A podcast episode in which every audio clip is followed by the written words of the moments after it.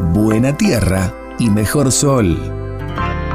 Un paisaje que parece dibujado. Y su gente. Cuyo.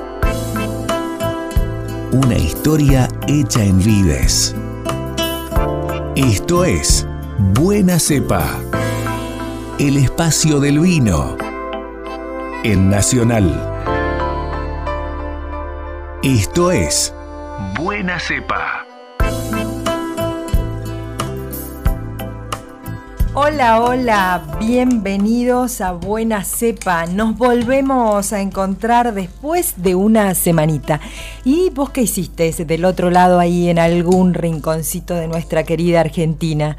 ¿Probaste algún vino? ¿Te animaste? Bueno, si no te animaste tenés que hacerlo. Puedes elegir un rosado, un blanco, un tinto, del varietal que a vos más te guste. O tal vez, ¿sabes qué? De, de aquel que te llama la atención eh, no sé, de repente un merlot, un cirá, un bonarda, de eso que tal vez no te animaste a probar o no se toma normalmente, bueno, tenés que animarte. El vino es nuestra bebida nacional. Eh, tiene que ver con nuestra historia, con nuestra cultura. Tiene que ver también hoy con la gran cantidad de turistas que llegan a la Argentina para recorrer nuestros viñedos desde el norte hacia el sur, del oeste hacia el este, porque hay muchas regiones vitivinícolas en la Argentina, la actividad está creciendo y hoy hay viñedos en diferentes provincias de la Argentina, así que vos tenés que animarte a degustar algún vino, el que te guste, como vos quieras, con amigos, en familia, pero lo importante es tomar un vino argentino siempre con moderación. Nos vamos a un tema musical y acordate que podés estar comunicado con nosotros a través de nuestro Twitter, Buena Cepa 870 y también a través de nuestro Facebook. Vamos a la música y ya comenzamos Buena Cepa degustando un rico vino argentino.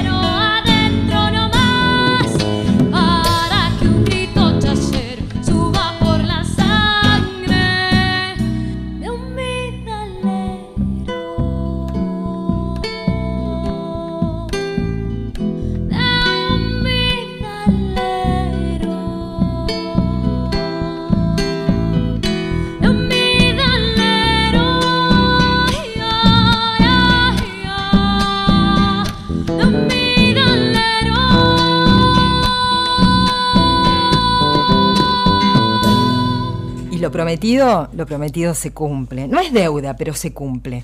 Eh, yo aquí en, esta parte de esta Argentina vitivinícola tengo el agrado de presentar a una enóloga mendocina de este rincón de la vitivinicultura de Argentina que nos va a contar sobre sus vinos. Una mujer que se formó licenciada en, enología, mucha formación, diferentes pasos, no solo en Argentina, sino también en el mundo. Pero dejémosla que hable ella. La presento. La licenciada Graciela Reta. Bienvenida a Buena Cepa. Buenas tardes. Bueno, muy contenta de estar aquí contando, digamos, que creo que nací en Tres Cepas. Naciste directamente en Tres Cepas. ¿Tiene que ver con tu familia? Con, mi con parte materna, mis nonos. ¿Que tenían? ¿Una finquita en el este? Tenían una finca, sí, en, en, el este, y eran, la nona era del Piamonte y el nono de la Sicilia, así que bueno, él obviamente se idearon su, su viñedo y creo que hice, vino a los cinco años. O a los cinco años. Cuando, ¡Qué lindo! Yo hice algunas picordías a los cinco años con el vino. Entre esos, tomarme lo que dejaban en las copas, ¿viste? En la casa ah, de los nonos también. Este, así que el vino no hace mal siempre que se toma poquito. Este, bueno, ¿qué es Santa Faustina Winery, Graciela? Bueno, Santa Faustina Winery es nuestra bodega. En realidad yo trabajé eh, por muchos años en una gran bodega argentina, una de las más reconocidas, que era la bodega Titarelli. En el mundo. En el mundo, sí. Finca El Retiro, bodega del 900. Y después de esas cosas que por allí, por la vida, uno no se imagina que te sucedan, tengo mi, bodega propia, mi proyecto propio en realidad. La bodega está, Santa Faustina Winery, en Medrano, pero hoy no está funcionando, se está, este, digamos... ¿Refuncionalizando? Refuncionalizando. Es una bodega muy, muy antigua y este, estamos trabajando prácticamente nos quedan tres, venimos trabajando de hace, esto fue comprado en el 2008, más de 10 años venimos trabajando en la reconstrucción de la bodega. Es una bodega centenaria. pesito a pesito, es peso pesado, peso, peso pesado, digamos. Peso a pesito y medio pesado también. Las dos cosas. Sí, sí. Y bueno, en base a eso venimos haciendo los vinos en una bodega que se dice tercerizada en el mundo del vino, este, que es en la bodega de mi suegro, en, en Luján de Cuyo. Em, se puede nombrar porque es bodega Cabas de Weiner, también una bodega de, mucho nombre y renombre. Y, mm, y, Santa Faustina Winery, en poco tiempo vamos a, este, a refuncionalizar las cavas, que ya estamos a un paso. a ver, para, para, aquel que no, que no está en el mundo del vino, eh, es algo muy lindo lo que acabas de decir, pero contemos un poquito más qué es esto de refuncionalizar las cavas. Bueno, en realidad el vino este, nace de la uva, nace de, la variedad o del viñedo, de lo que le va a dar origen al vino que tenemos. Obviamente hay vinos monovarietales o de una sola cepa, o hay vinos que vienen de blend o de varios blend, como antiguamente el tinto genérico, que existen todavía, o el blanco genérico. Ese vino tiene un proceso que es la fermentación, cuando los azúcares de la uva se transforman en forma natural, en alcohol, en anhídrido carbónico, en fuente de energía, es la fermentación. El vino termina de fermentar y ya tenemos vino. Es decir, los azúcares no están más y aparecen los alcoholes propios del vino naturales.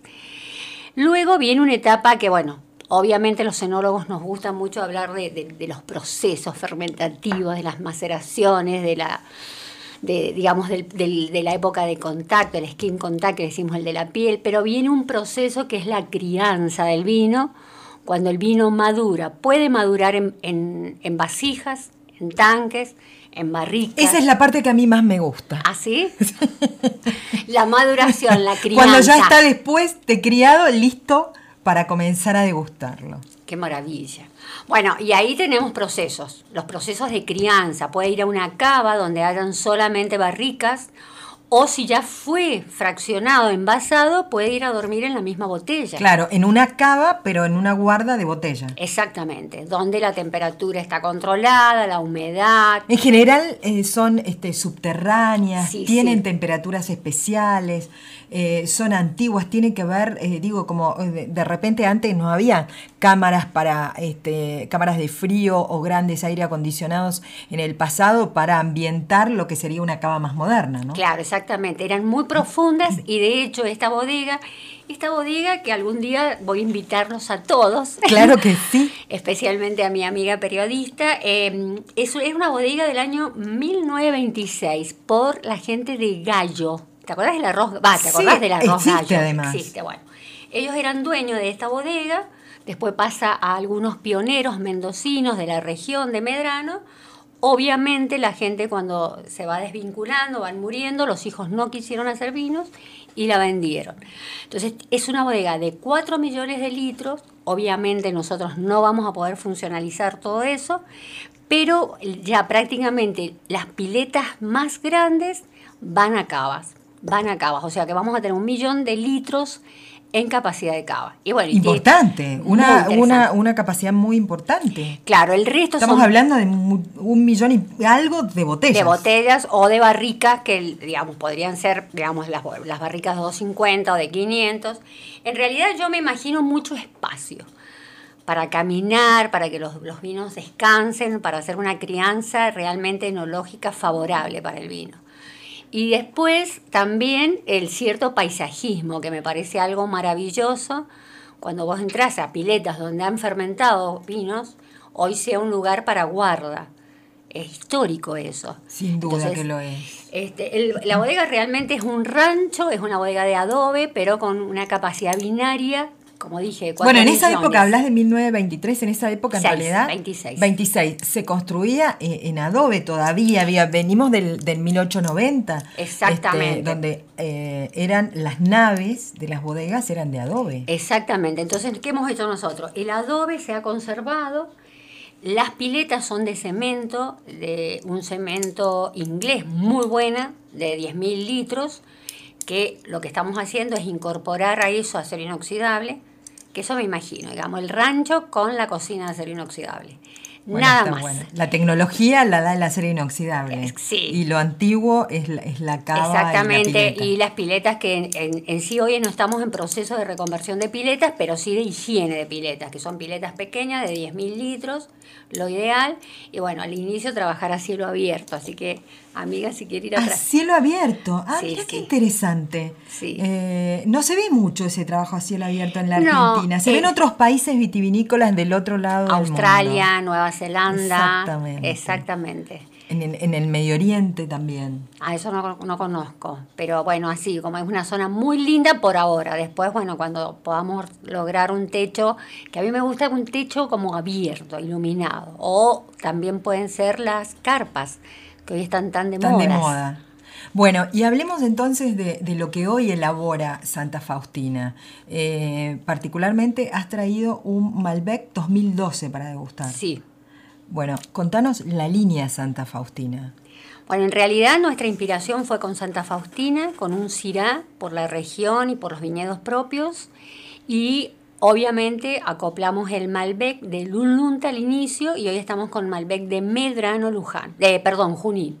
Bueno, contanos un poco precisamente por qué diferencias el Malbec de Lulunta al Malbec de, Junín, de Medrano, porque tenemos que contarles a nuestros oyentes que hay cierta diferencia. No es lo mismo un Malbec del Valle de Uco, un Malbec de la zona de Luján, de Maipú, que es una primera zona, una, un Malbec del este que tiene grandes características y además el este mendocino es el gran, eh, eh, la gran región vitivinícola por la cantidad de litros de vino que se elabora, la más importante de Argentina. Sí, sí, sí. Bueno, en realidad soy del este, así que tengo la bandera bien puesta, pero para definir esto, te voy a, digamos, vamos a hablar de la definición de vinos, que cuando doy clases en la universidad empiezo con, los alumnos sí, profesora Reta. Todos la escuchamos. ¿Qué es el vino? El vino, digamos, este, el vino, eh, para definirlo, como dije, es la fermentación natural de los azúcares, pero la calidad del vino viene de los factores naturales y humanos que le dan origen. naturales y acá tenemos suelo, clima y cepaje. Entonces, obviamente ese cepaje, si está inserto en una región, adquiere características de esa región. O también el hombre puede modificar esas características o puede conducir ese viñedo para llevar al mejor potencial de esa uva. A eso, a eso, con eso definimos calidad. Entonces, factores naturales y humanos que le dan origen. Este Malbec viene de una región y de un microclima específico. Es un viñedo no tan antiguo, es un viñedo de 20 años, conducido en un parral, perdón, en un espaldero bajo, que es la viña, digamos, antigua. claro, antigua, a unos 40 eh, eh, centímetros del suelo, y después, bueno, empieza eh, el brazo, por decirlo así, del encepado, entonces ahí aparecen los racimos. Este es un Malbec 2012, vos me vas a decir por qué tanto, bueno, porque ha sido, ha sido criado, tiene una crianza. Ha sido mimado. Sí, muy, muy mimado. Es, un hijo pródigo. Eso, los vinos son eso, ¿no? Para, para cada enólogo, para cada ingeniero son un hijo, es un hijo más. Ustedes tienen miles de hijos. Sí, sí. Cada año. Y a veces no, lo dejamos ir. ¿ah? también, bueno, también. Pero bueno, esto es 100% Malbec, es un estilo, digamos, tenemos una, una pequeña pirámide porque nuestro proyecto es chiquito, hay una base que es la línea Los Lirios, que es una línea varietal, después viene Santa Faustina, que es una, la línea emblemática de la empresa, y un icono que es de autor. Yo he traído para, para hacerte un poquito, este, digamos, vamos a hacer un poquito de canter. A ver, a ver, eh, juguemos, juguemos, eh, licenciada Reta, cuéntenos qué ha traído para que, bueno, por allí aquel que es más curioso empiece a usarlo, a implementarlo. Bueno, este es un generalmente los decanter son este los digamos los recipientes de vidrio que tienen forma de frasco. Claro, son como más grandes, eso que por ahí usamos en casa. Claro, pero como hoy no digamos, estar en la radio acá, yo me traje un pequeño embudo que es francés de Bordeaux que tiene como una especie de colador de té inserto, es decir, esto se puede sacar o poner, ahí está el ruido, ¿no es cierto? Lo ponemos en el embudito. Entonces, para, como es 2012, tiene nueve meses de barricas, una maternidad. Exacto, es un bebé, como lo dijimos. Nueve meses de barricas, pero su crianza después en, en botella. Entonces vamos a servir una pequeña cantidad. El vino que está haciendo cae suavemente, pero se oxigena. Ahí toma contacto con el oxígeno, lo aireamos un poquito y se empieza como a abrir esos aromas primarios, secundarios y terciarios son más complejos, más expresivos. ¿Es necesario? Sí, a veces sí, porque ha estado tan dormido en la botella que logramos una mejor expresión. Después el embudo se coloca en la botella y podemos servir otra copa. Recordemos que se sirve un tercio o un poquito menos para que el vino se pueda este, expresar. Si usted me permite, lo vamos a mirar el color. Eh, vamos a mirar este color que, tiene un rojo precioso, un rojo, diríamos, violeta con azules. está muy, vivo, Muy vivo. En nariz, bueno, apresenta, es decir, siempre los enólogos estamos, eh, como decirte, ansiosos de sentir el primer aroma, por si tiene, porque recordemos, ¿no? Que por ahí también puede el vino estar encerrado o aparecer algún aroma que no nos guste tanto, pero en la primera olfacción sí tiene aromas primarios propios de la fruta roja. Aparece este, la frambuesa, la frutilla, algo de cereza fresca, ciruela, frutos rojos frescos. Después si los agitamos un poquito, esas notas propias de la crianza, del chocolate, pero muy suave, está por sobre todo el vino que es lo que hoy estamos buscando más. ¿Tuvo una guarda en madera? Sí, el 30% pasó en roble por nueve meses, roble francés. Lo dice la etiqueta. La etiqueta es bien enológica, es una ficha para que el que la lea entienda de lo que se trata.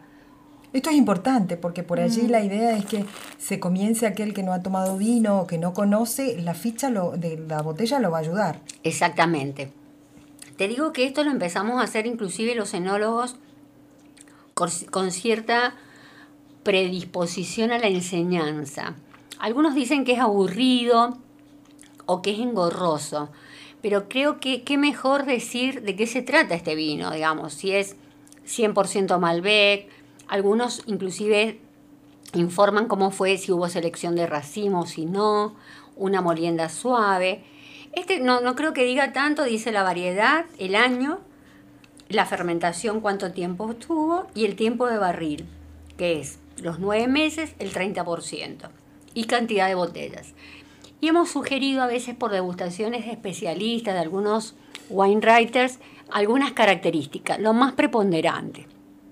Y después, bueno, lo importante que en bocas tenga esta cantidad de polifenoles, que me gustaría que también después lo pruebes, los taninos. Claro que sí. Este, y este envolvente, esta suavidad que es propia de la maduración también de los taninos.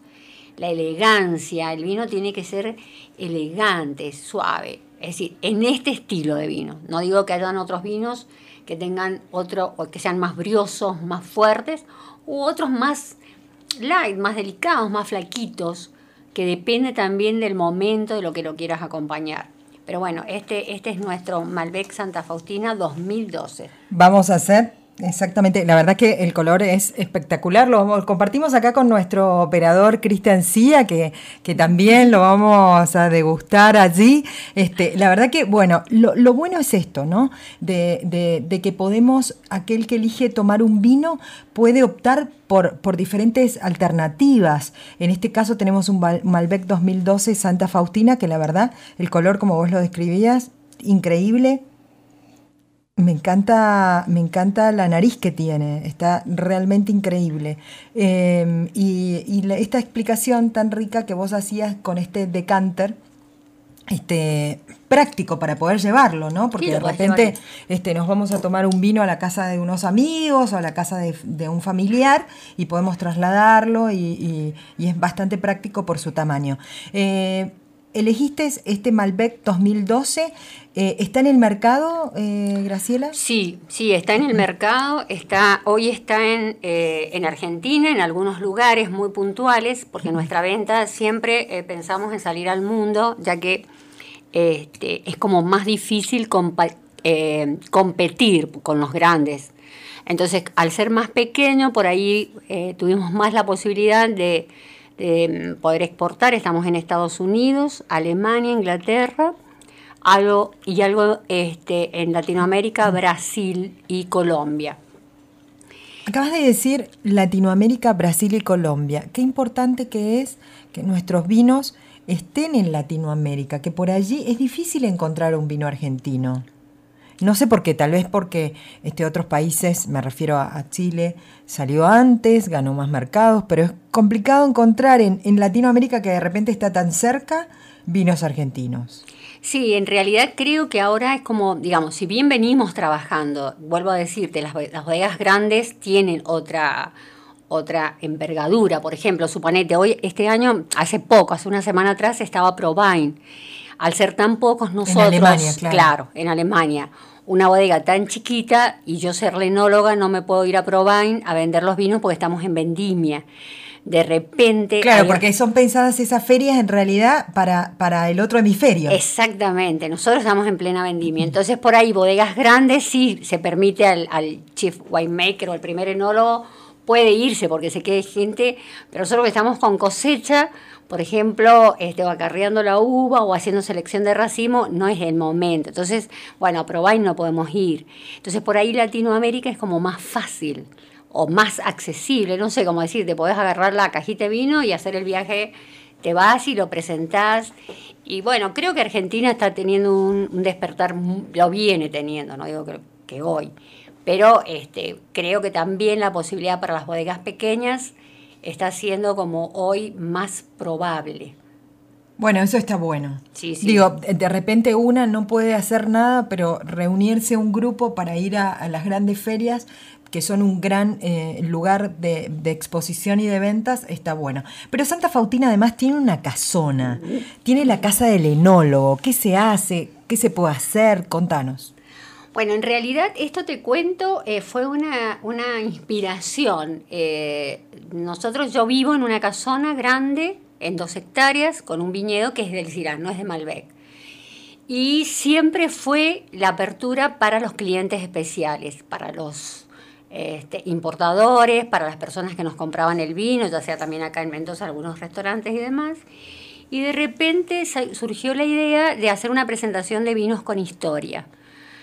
Eh, y de allí en más, ya hace, eh, digamos, prácticamente este año van a ser dos años, la casona se ha abierto a la gente que nos quiera visitar. Siempre recibe un enólogo, eh, ya sea, bueno, está, digamos, vinculado a mi presencia, pero si no estoy yo, aparece un enólogo, un, junior o, o enólogos estudiantes, entonces siempre te recibe un enólogo. Haces la visita por el viñedo, podés alojarte inclusive, si querés eh, dormir en casa, podés quedarte. Bueno, eso es realmente espectacular, digo, no es lo mismo que venir a, la provincia de Mendoza y te quedas en un hotel, que hay grandes hoteles, cinco estrellas, pero el hecho de quedarte en una casona que, tiene un peso de historia, que está en el medio de dos hectáreas de viñedo, este, la verdad que es, eh, es, es diferente, suena atractivo ya de entrada. Sí, después, bueno, hacemos un desayuno que siempre termina con un vino, digamos, a lo mejor que será un tipo brunch, que unimos el, breakfast con el lunch. En la tarde tenés degustaciones, caminás por el viñedo, siempre te vamos a hablar de vinos. Y obviamente pues, se pueden hacer o almuerzos o cenas, pero este, eso con, digamos, con aviso. Y hemos tenido un par de, de actividades sociales, como decirte, eh, bautismos, desayunos, cumpleaños, ciertas actividades siempre vinculando a los vinos de Santa Faustina.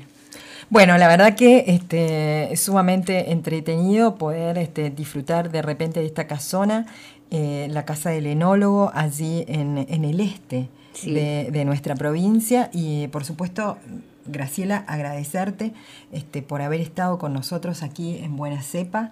Sé que fue un esfuerzo porque estamos en vendimia, estamos en plena cosecha, no importa el look de la, de la licenciada, estamos en pleno trabajo. Traigo, las zapatillas este, con, de la viña. mosto, sí, con la de la viña también. Bueno, eso tiene un olor especial además. Sí, sí. Es el olor al trabajo. Sí, con mucho gusto estamos haciendo esto, la verdad, un placer. Una buena, para resumir, una buena cosecha esta, ¿no? 2018. Sí, sí, justamente este, antes de que me invitaras, digo, bueno, si Claudia me pregunta cómo vamos, estamos eh, de la mitad un poquito más adelantados. Este, se habla de muy buena, de muy buen pronóstico, diferente al año pasado. Estamos superando los 10 millones de hectolitros y además de las calidades. Eh, la calidad está excelente, eh, hemos tenido, digamos, estamos teniendo cosas maravillosas. Así que bueno, yo quiero invitar este, a todo el mundo que venga a probar esta cosecha 2018.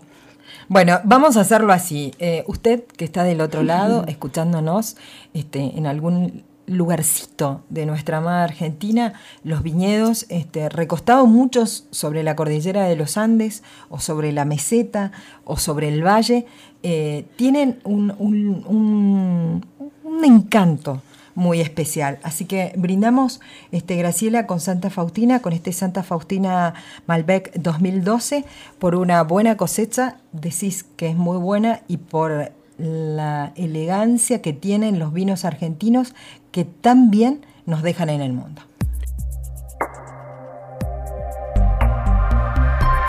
Maridaje de vinos. Maridaje de vinos.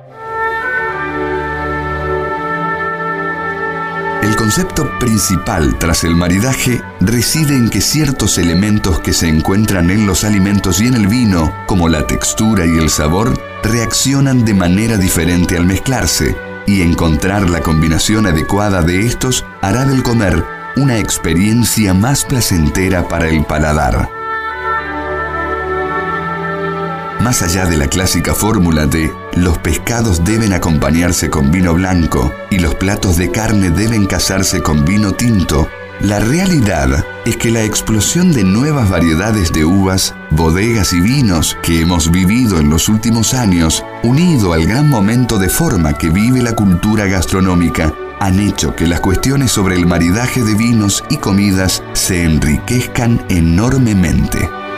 A fin de cuentas, solo se trata de gustos, pero veamos qué sucede con algunas fórmulas no tan clásicas. Vinos blancos. Los vinos blancos, jóvenes y frutados de variedades como Torrontés, Sauvignon Blanc, Riesling, Chenin y Albariño se complementan muy bien con pescados a la plancha y carnes blancas con vegetales. Los vinos blancos de paladar untuoso, de variedades como Viognier, Gewürztraminer y Moscatel, armonizan muy bien con pescados ahumados, sushi, centollas, ostras y almejas. Los vinos blancos con crianza o fermentados en barricas de roble, de variedades como Chardonnay, Semillon, Sauvignon Blanc y Pinot Gris, combinan muy bien con mariscos, langostas, carnes de ave a la brasa y pescados marinados. Como habrán notado, el vino y la comida nos brindan un universo de aromas y sabores. Cuando se combinan armoniosamente, exaltan aún más sus cualidades. Pero en la variedad está el gusto, que se desarrolla gracias a las inquietudes. Probar, experimentar, compartir, disfrutar, nos hará expertos en nuestro propio paladar y siempre que sobre la mesa tengamos pan, vino y seres queridos, eso ya será motivo de celebración. Salud. Salud. Durante 60 minutos, Rosy Amin modera el encuentro. Durante 60 minutos, esto es Buena Cepa, el espacio del vino en Nacional.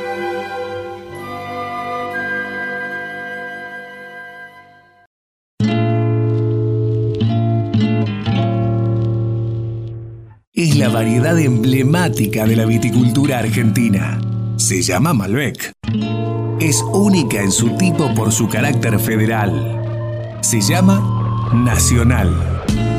El maridaje perfecto en buena cepa y por Nacional. La radio de todos.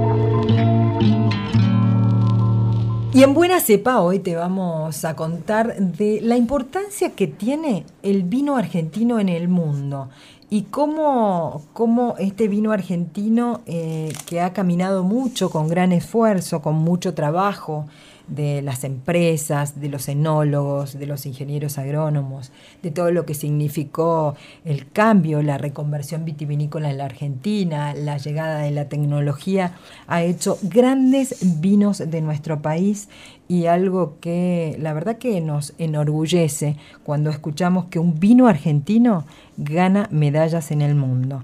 Y recientemente los vinos de Argentina ganaron en uno de los concursos más importantes que tiene el mundo, que es Vinalíes eh, París.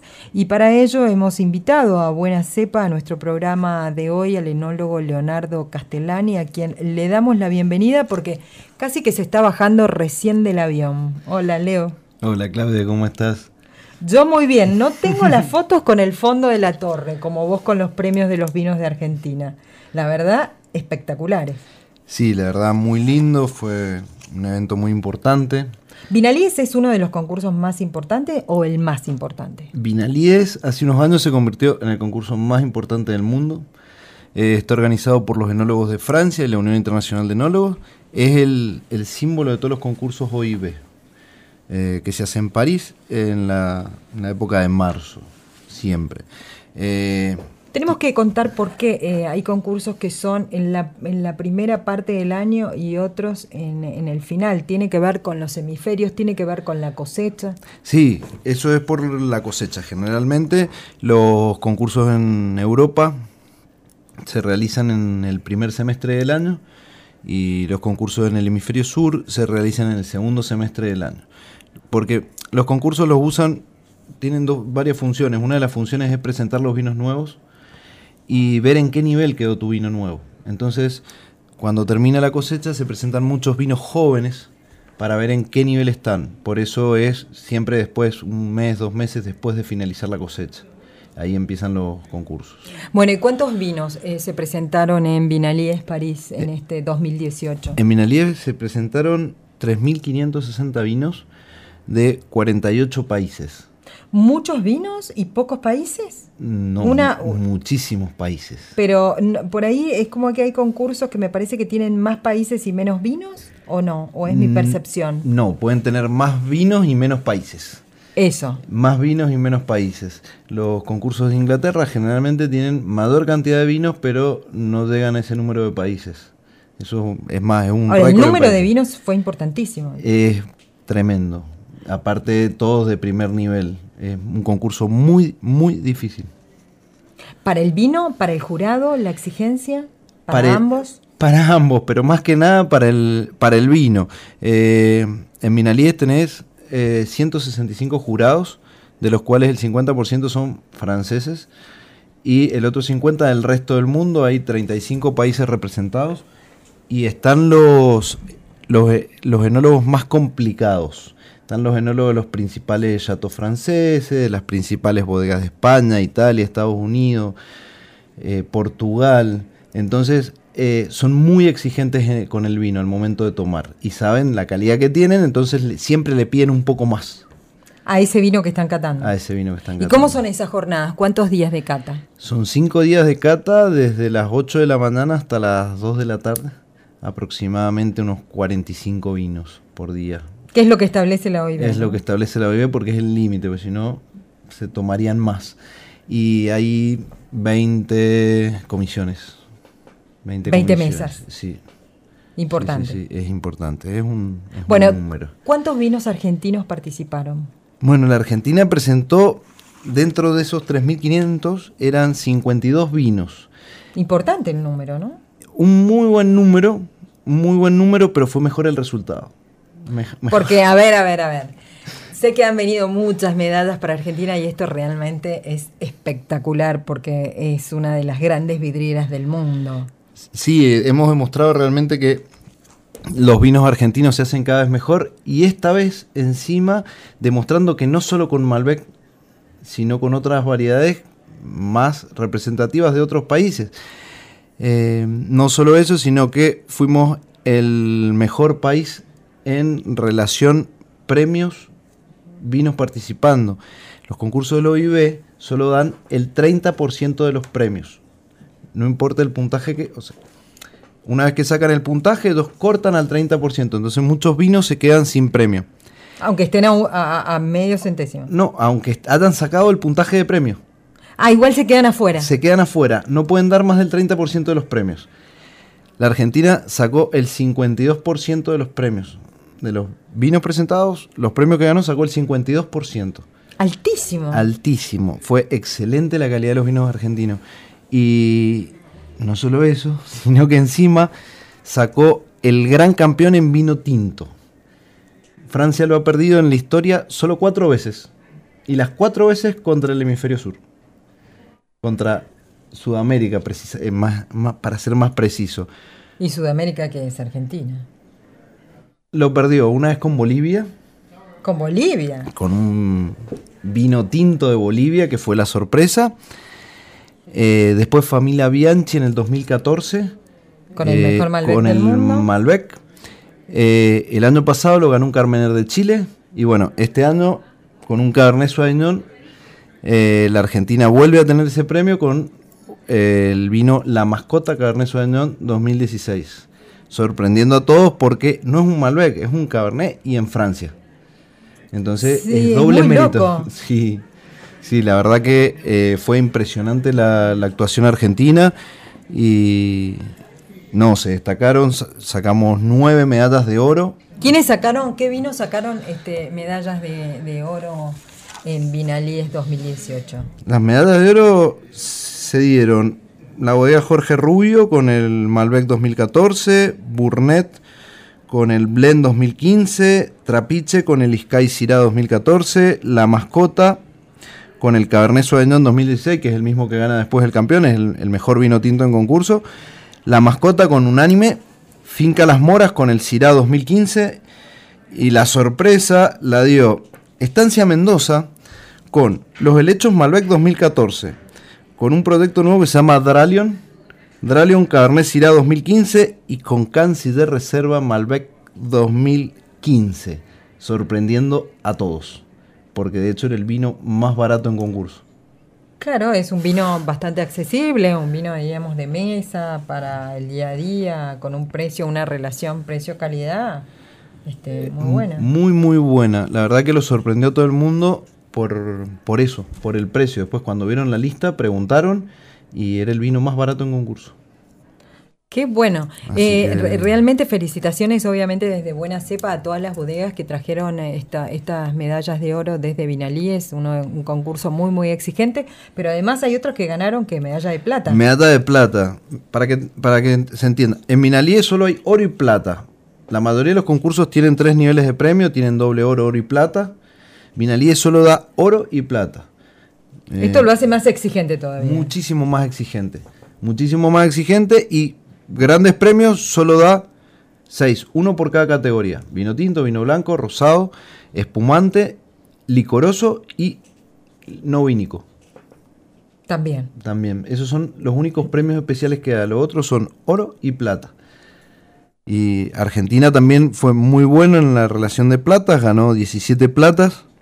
Bueno, casi se trajeron todos los premios, parece. Este, parece que los vinos argentinos, esto significa un crecimiento, un nivel de calidad muy importante, que salimos a pelear el mercado en el mundo este, de una manera interesante. Eh, sí, sí, Porque sí, ¿qué significa para un vino argentino presentarse en un concurso de tan alto nivel y tan exigente como Vinalíes? A ver, eh, los concursos son la puerta a los mercados. Uno cuando va a un concurso de un país determinado, lo que está probando es el paladar de ese país porque la mayoría de los jurados van a ser de ese país. Entonces está demostrando que el vino es apto para ese, para ese mercado. Entonces, los vinos que ganaron en Francia son vinos perfectamente se pueden vender en Francia con una calidad altísima. Es la forma que, es una forma más barata de entrar a los mercados. Y además en los concursos lo que hay son distribuidores, este, eh, en general, que son importadores, que son muy importantes, ¿no? A la hora de querer vender o mostrar el vino. Sí, no, mira, los concursos de Estados Unidos más que nada, el 50% de los, de los catadores son importadores, son los mismos que importan. El objetivo de los concursos, eso es completamente comercial, es dar, eh, que los importadores conozcan nuevos productos cuando termine el concurso les dan información para que puedan adquirir esos productos. Entonces es muy importante eh, participar en los concursos por la parte comercial. Supongamos, el concurso que se realiza en Canadá es la única forma de entrar al mercado canadiense de una manera rápida. Todos los, todos los vinos que sacan medalla de oro en las selecciones mundiales de Canadá, la sociedad de alcoholes los compra hace pequeñas compras para venderle a los importadores. En Canadá no compran los importadores, compra el gobierno. Y el gobierno le vende a los importadores.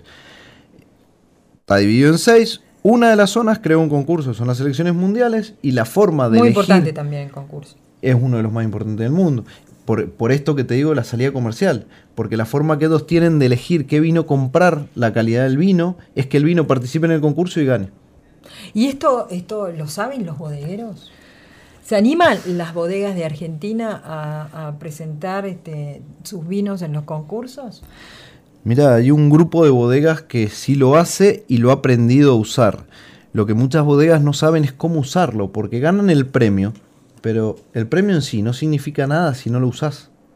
O sea, si vos no das a conocer al consumidor que ganaste un determinado premio en determinado concurso, ese premio no sirve para nada. O si vos no buscas una salida comercial para ese premio. Eh, entonces, las bodegas, las bodegas de Mendoza, casi todas, Mendoza, de Argentina, casi todas participan en uno que otro concurso. Algunas participan muchos más y otras participan en menos. Pero en general participan. Lo que no saben todas es usarlo a eso. Bueno, este, está bueno que participen y que hagan la segunda parte, cosa de que este, el vino este, pueda acceder a otros mercados. Es una forma muy importante de decir, estoy eh, en, la, en, el primer rango, ¿no? en la primera línea, porque de hecho el resultado de Vinalí es que vengan tantas medallas de oro y tantas medallas de plata, significa que Argentina sale a pelear al mundo con calidad y que lo sostiene a través del tiempo, y es muy importante. Totalmente, y no solo eso, cuando dentro de dos meses Vinalíes presenta el libro de los mejores mil vinos que es un libro que se le distribuye a, todo, a todos los importadores del mundo con los datos de la bodega, la medalla que ganó, el comentario que hizo el jurado. Y eso lo hacen la mayoría de los concursos, mandan la información después para que los importadores sepan qué comprar. Y la Argentina la verdad que demuestra que tiene calidad. A lo mejor le falta un empujoncito para lograr eh, materializar en la, en la parte de venta. Claro, que lleguemos a muchas bocas de expendio más. Totalmente. Que de repente uno por allí va, no sé, al norte de Brasil y no hay ningún vino argentino. No, nos gana nuestro vecino, es el mayor importador que tiene Brasil. Chile. Es increíble. todos lados. Tiene mucho menos vino que nosotros Pero está en más lugares. y está en más lugares. Uno puede recorrer América de punta a punta y un vino chileno seguro encuentra y argentino nos cuesta encontrarlo. Sí, lo tenemos que buscar con lupa y a veces ni siquiera está. No, ni siquiera esta vez. ¿Y ese qué es? ¿Una- ¿Un problema de logística? No, ese es un problema de ¿Salir al mercado? salir al mercado. Argentina siempre tuvo un mercado interno muy, muy amplio, muy importante. Eh, entonces no necesitaba salir a buscar consumidores afuera. A diferencia de Chile, que tenía un mercado pequeño y necesitaba salir a, a buscar consumidores afuera. Pero el consumo interno cada vez baja más. Las bodegas necesitan salir, pero también necesitan un poquito de, de ayuda del gobierno de que haga tratados. Hay países que los impuestos para los vinos argentinos son altísimos Y hay países que no tienen y casi hay países impuestos. que no tienen impuestos. Que están entonces- cerquita además, ¿no? Y bueno, sí. Nos quedamos cerca, nos quedamos cerca de la cordillera para que entiendan por así nuestros oyentes y el tema de los impuestos. Bueno, y eh, eh, Argentina, ¿con qué concursos se ha quedado? Argentina en este momento tiene solo dos concursos este año, que es Vinus, que se realiza en agosto, y Que el creador fue precisamente quien hoy ya no nos acompaña, el ingeniero Raúl Castellani, tu padre, que llevó el vino argentino al mundo. Digo, yo me atrevo a, a- a decirlo porque me parece que no lo podemos dejar pasar. no es así como vos lo decís. Es el, el que empezó con la valijita a viajar y a mostrar la calidad que tenían los vinos. La cajita de vino abajo del brazo y mostrar la calidad y logró llevar al Malbec a lo más alto a nivel mundial y al Torrontés. Y bueno, la idea es continuar el legado y que no se pierda. Así que ¿Cuántos años de Vinus? Vino este año cumple... ¿15? Mm, 15, 16, 16 años. No, ¿No 15, hiciste? 15, 2003. Bueno, me, me parece. me pare- Apunté bien, ¿eh? Muy bien. Apunté bien. 15, ¿y tenemos fiesta? Podríamos, Y sí, porque no, no hay 15 sin fiesta. Claro.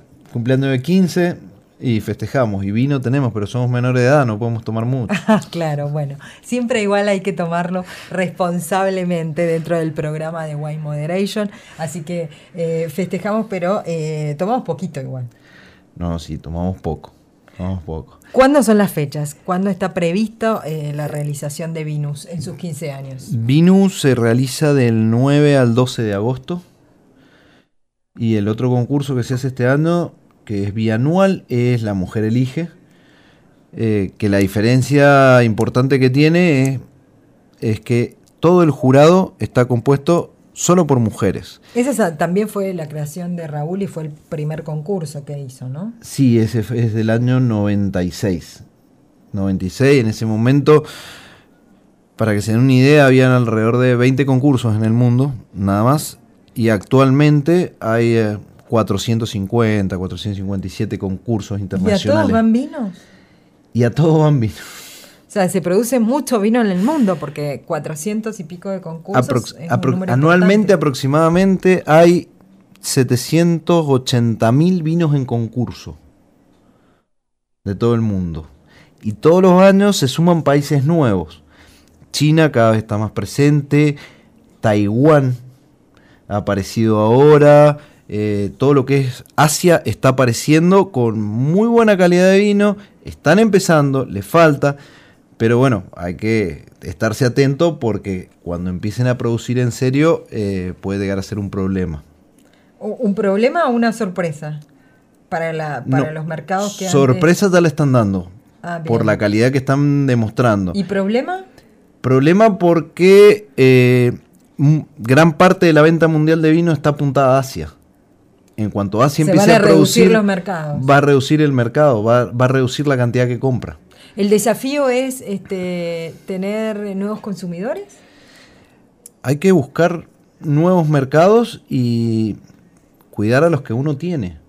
No descuidar a los- al, al mercado que tiene y saber dónde apuntar eh, y con qué bebida. Hay muchísimos tipos de vino. Uno no, no puede pensar que un vino con dos años de madera y con un gran cuerpo puede estar apuntado a un chico de 18 años porque no lo va a consumir. o un No lo va a chico de entender. no va a entenderlo. no- su paladar no está preparado para eso.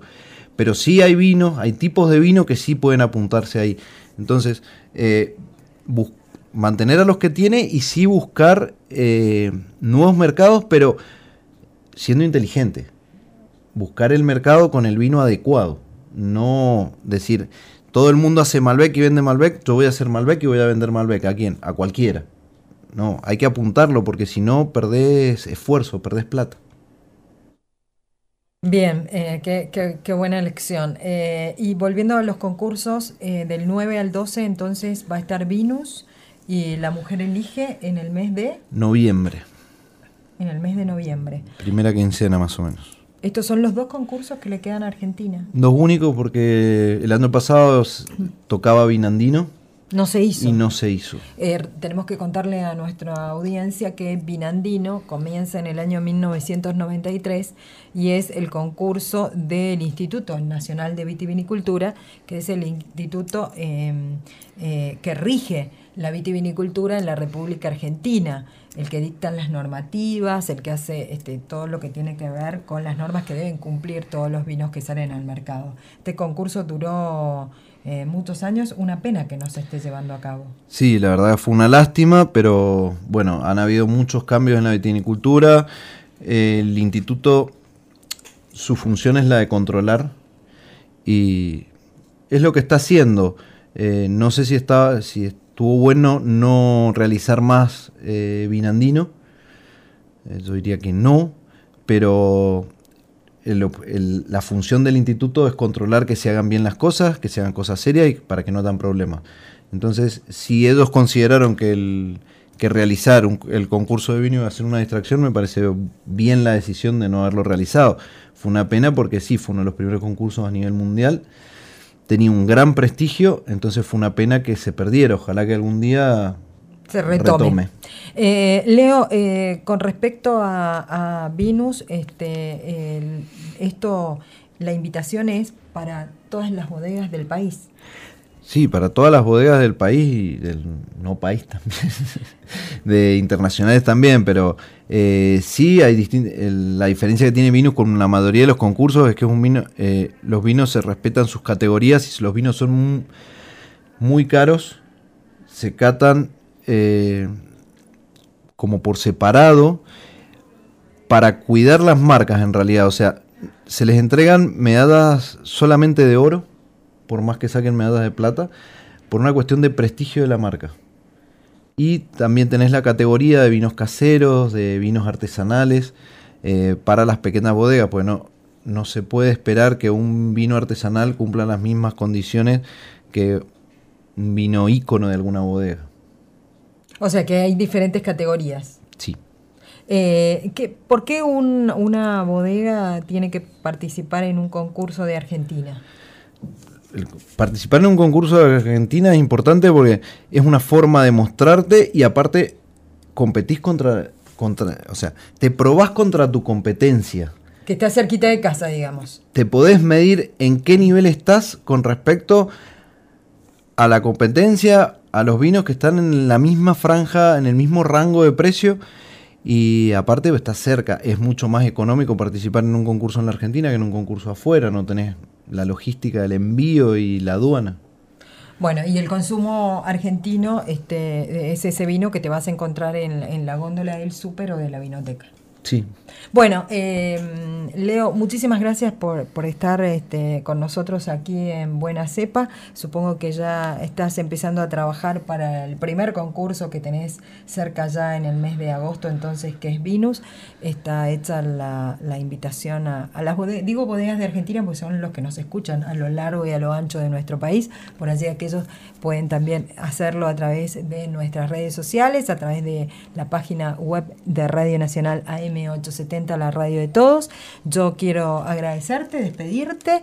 Eh, muchas gracias por habernos acompañado. También decirte a vos que te puedes comunicar con nosotros a través de nuestras redes sociales, de Twitter, arroba buenacepa870. También te puedes comunicar a través de nuestro Facebook, Buena Cepa 870. Agradecer al equipo de, producción, Carlos Sudowski y Nico Iglesia. Recuerde, salga a conocer lo que está cerca de casa. Tenemos una Argentina preciosa. Siempre hay algo nuevo para conocer. Que tenga una linda semana. Nos volvemos a encontrar en siete días.